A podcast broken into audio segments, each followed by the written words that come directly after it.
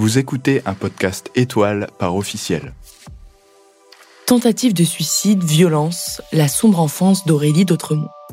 Les lourds secrets de famille d'Aurélie d'Autremont l'empêchent aujourd'hui de fonder la sienne. Née en 90 en Belgique, la jeune femme a connu une enfance très sombre. Fille de forain, elle se définit elle-même comme une enfant triste et ayant manqué d'amour. Je n'étais pas très bien dans ma peau parce que ça ne se passait pas très bien chez mon papa. On n'avait pas de rapport père-fille comme je pouvais voir les papas poules de mes copines. Je n'étais pas très heureuse, mais je faisais avec. Il était très dur avec moi. Il n'y a pas eu de geste, d'affection. J'ai eu aucun amour. Dès son plus jeune âge, Aurélie va se construire avec de terribles secrets familiaux. Alors qu'elle n'a que 9 ans, elle découvre un terrible drame caché. En rangeant le placard de sa belle-mère, elle découvre un article de journal relatant le fait divers de la mort d'un bébé, deux ans avant sa naissance. Elle comprend alors que l'article parle de sa mère, et que le bébé en question est la grande sœur qu'elle aurait dû avoir.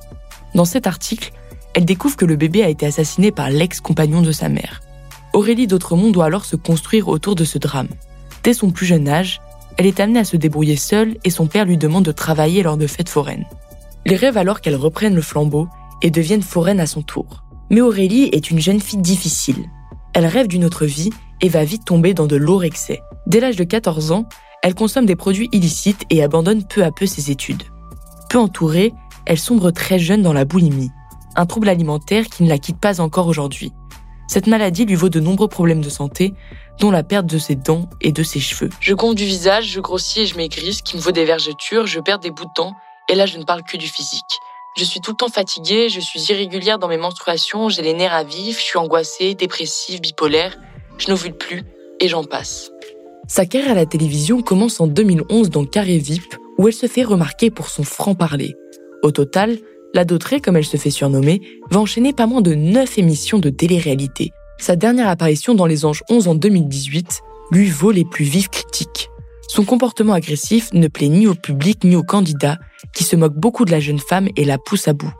En réalité, à ce moment-là, Aurélie a perdu la quasi-totalité de ses cheveux et se retrouve obligée de porter une perruque devant les caméras. À cause de sa boulimie, elle souffre également de nombreuses sautes d'humeur. Je me détruis de l'intérieur comme de l'extérieur. J'ai commencé à perdre mes cheveux en paquets avant de partir dans les anges. Elle avoue avoir été obligée de se raser le crâne peu après l'émission. Mais lors de ce tournage, la jolie blonde va également souffrir de sa relation toxique avec Julien Guerrado. Qualifié de couple très pesant par les autres candidats, ils ont une relation très tumultueuse qui poussera Julien à s'excuser des mois plus tard. Avec Aurélie, on avait une énorme complicité en off. Il y a des choses qui nous appartiennent à elle et moi. Mais en in, comme je comptais récupérer mon ex, je n'ai pas assumé.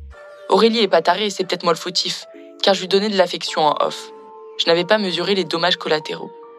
Elle avoue par la suite avoir déjà fait une tentative de suicide.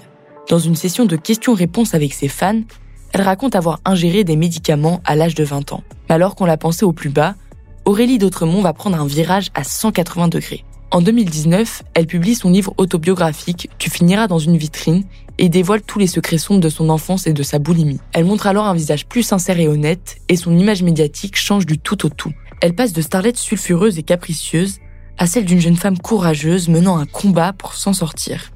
En 2019, elle rencontre Dylan, un restaurateur de 4 ans son cadet, avec qui elle construit une relation plus saine.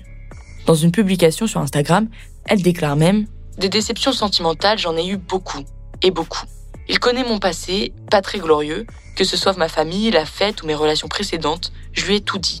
Il n'y a aucun secret et regardez-le, il est toujours présent.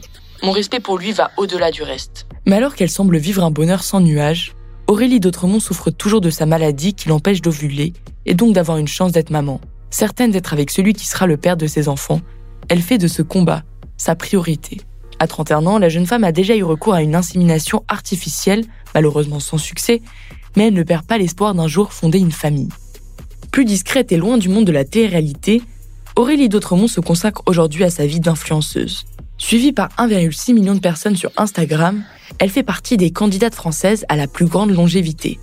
Loin des excès, la jeune femme semble aujourd'hui épanouie dans les bras de Dylan. Déterminée à avancer malgré son passé, il y a fort à parier que l'on entendra encore longtemps parler de cette fille de forain, devenue star de télé-réalité, dont le père prédisait qu'elle finirait dans une vitrine et qui finalement trouva le chemin de la célébrité.